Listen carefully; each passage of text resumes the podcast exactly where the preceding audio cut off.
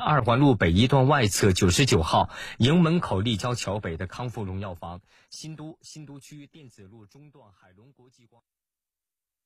FM 九九八提醒您，现在是北京时间二十三点整。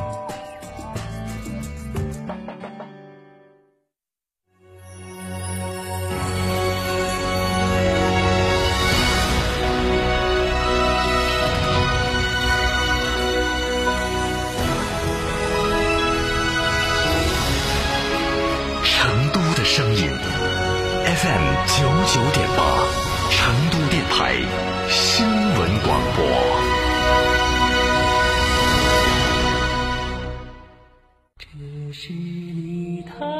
雪山深处，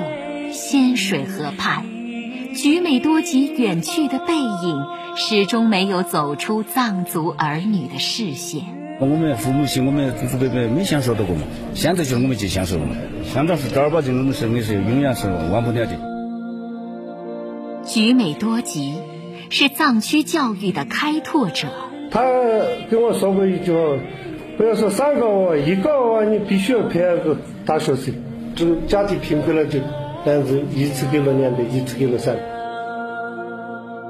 菊美多吉是一诺千金的好党员。说到一定要做到，千万不能给老百姓吹牛，不能做的事情千万不能答应。菊美多吉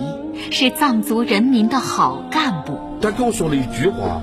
他说我累得很，说。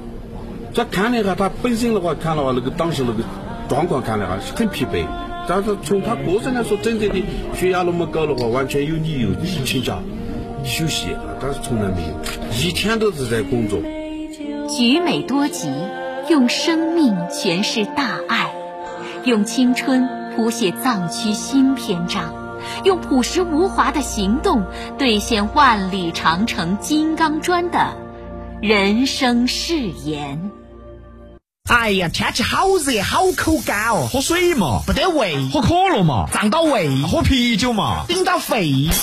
那你要喝啥子呢？喝小苏先生噻。哦，对的，小苏先生苏打水，零热量，喝了不长肉。小苏先生苏打水，零热量，零负担。小苏先生苏打水。暑假大手牵小手，游遍全世界。宁夏夏令营二千九百八十元起，内蒙古草原亲子游一千六百八十元起，华东三市夏令营三千三百八十元起，新马两国亲子游一万零三百八十元起，日本八千七百八十元起，新奥两地一万一千九百九十元起。更多暑期夏令营、研学、亲子游等路线，可到双林路九十九号成都广电一路通线下体验店咨询，或致电六六零零二三四五六六零零二三四五。华晨中华 V 三官降了，即日起购中华 V 三全系车型，官方直降一万五千元，另享至高三千元购置税补贴，还有低首付、零利息、零月供，金融政策任你选。国潮降临，势不可挡，详询当地经销商。年轻就要享受特立独行的自由，不用顾及旁人的眼光，活出自我。雪佛兰新一代创酷，智联驾趣 SUV 热血登场，购车享三重礼，月供低至一千三，两年保险大礼包，五大驾趣附件，够酷够热血。九九八快讯。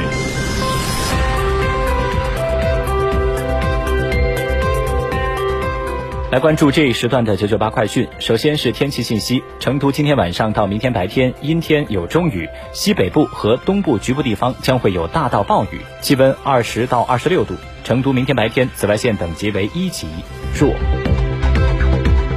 来看一条本地消息。根据《中华人民共和国道路交通安全法》的相关规定，机动车驾驶人造成重大交通事故后逃逸构成犯罪；饮酒或醉酒驾驶机动车发生重大交通事故构成犯罪的，将被吊销机动车驾驶证，而且终生不能重新取得机动车驾驶证。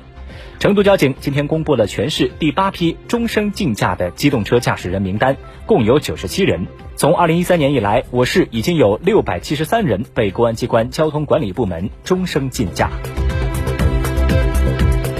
来看新闻。中国民航局发布，今年五月，我国民航业完成运输总周转量同比增长百分之七点九，环比提高三点三个百分点。五月，全国民航完成旅客运输量同比增长百分之八点七，其中国际航线客运增长百分之十八点七，环比均提高了四个百分点以上。公安部日前通报了净网二零一九专项行动典型案例。其中包括利用软件恶意抢占知名医院号源案、为网络黑灰产业洗钱的第四方支付平台案等。下一步，公安机关将继续聚焦民生热点问题，重拳打击网络违法犯罪活动。最近，司法部、全国工商联联合印发《关于深入开展民营企业法治体检活动的意见》，对推进民营企业法治体检活动常态化、制度化作出部署。记者从国家卫健委获悉，二零一八年全国各级财政对全国公立医院的直接补助达两千七百零五亿，十七种抗癌药纳入国家医保目录，平均降价百分之五十六点七。此外，公立医院改革在人事薪酬制度和医院管理方面也取得积极进展。国家统计局今天发布宏观经济数据显示，五月份国民经济继续运行在合理区间，延续了总体平稳、稳中有进的发展态势。其中，服务业持续增长，工业生产稳中有增，市场销售增速加快。一到五月份，全国固定资产投资同比增长百分之五点六。一到五月份，我国就业形势总体稳定，全国城镇新增就业五百九十七万人，完成全年计划的百分之五十四。一到五月份，全国房地产开发投资四万六千零七十五亿，同比增长百分之十一点二，增速比一到四月份回落零点七个百分点，比上年全年加快一点七个百分点。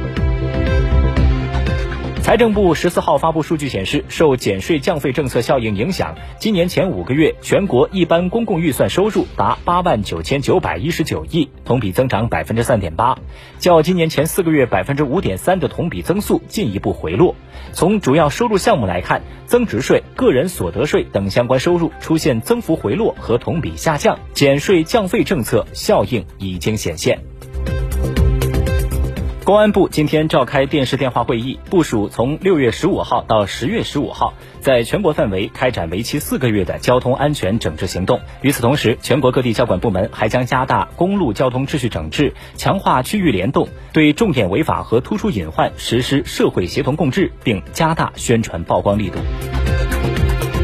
记者从国家网信办获悉，从今年一月以来，国家网信办在全国范围内开展网络生态治理专项行动。截至六月十二号，注销各类平台中传播色情低俗、虚假谣言等信息的违法违规账号一百一十八万余个。